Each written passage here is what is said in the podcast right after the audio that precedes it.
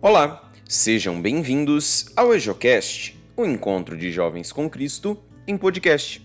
Hoje, dia 2 de abril de 2020, iremos meditar o Evangelho de Nosso Senhor Jesus Cristo, escrito por São João, capítulo 8, versículos de 51 a 59.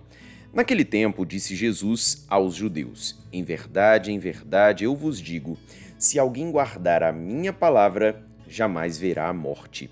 Disseram então os judeus: Agora sabemos que tens um demônio. Abraão morreu e os profetas também. E tu dizes: Se alguém guardar a minha palavra, jamais verá a morte. Acaso és maior do que nosso pai Abraão, que morreu, como também os profetas? Quem pretende ser? Jesus respondeu: Se me glorifico a mim mesmo, minha glória não vale nada. Quem me glorifica é o meu Pai, aquele que vós dizeis ser o vosso Deus. No entanto, não o conheceis, mas eu o conheço, e, se dissesse que não o conheço, seria um mentiroso como vós. Mas eu o conheço e guardo a sua palavra.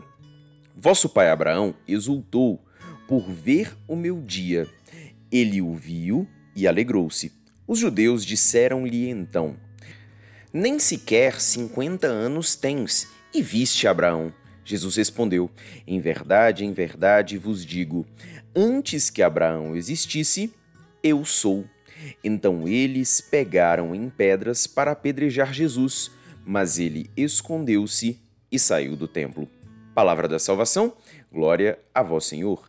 Acerca da leitura de hoje, ouviremos uma breve reflexão feita pelo Frei Israel, do Santuário Jardim da Imaculada e diretor do Colégio Santo Antônio, na cidade ocidental, em Goiás. Queridos irmãos e irmãs, paz e bem, no Evangelho de hoje, os judeus não entendem quem é Jesus, não o reconhecem como o enviado do Pai já ouviram Jesus falar tanto, Jesus fazer tantas obras, tantos milagres, mas eles acham simplesmente que Jesus está se vangloriando, honrando a si, falando de si. Mas a resposta de Jesus é muito sábia. Antes que Abraão existisse, eu sou. Jesus mostra assim a sua comunhão com o Pai. Mostra que ele é um com o Pai, que ele mesmo é Deus. A palavra de Jesus transforma, revela e salva. A palavra de Jesus mostra quem é o Pai e qual caminho devemos escolher para chegarmos onde Ele quer o céu. Jesus não fala de si, não honra a si, não mostra a si, mas tudo o que faz é para mostrar a nós o rosto do Pai. Nós devemos então reconhecer o Pai e mostrar o Pai com nossos atos, mostrar o que realmente buscamos, buscar em quem realmente acreditamos pela nossa fé, assim como fez Jesus, para que o mundo inteiro reconheça Deus Pai e o céu como a meta da sua busca e da sua vida.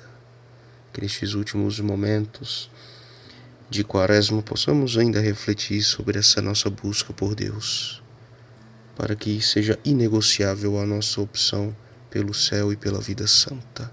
Que a Virgem Maria interceda por nós, assim seja. Amém. Que a palavra de Deus possa abençoar o nosso dia, iluminar os nossos pensamentos e fortalecer a nossa fé. A paz de Cristo.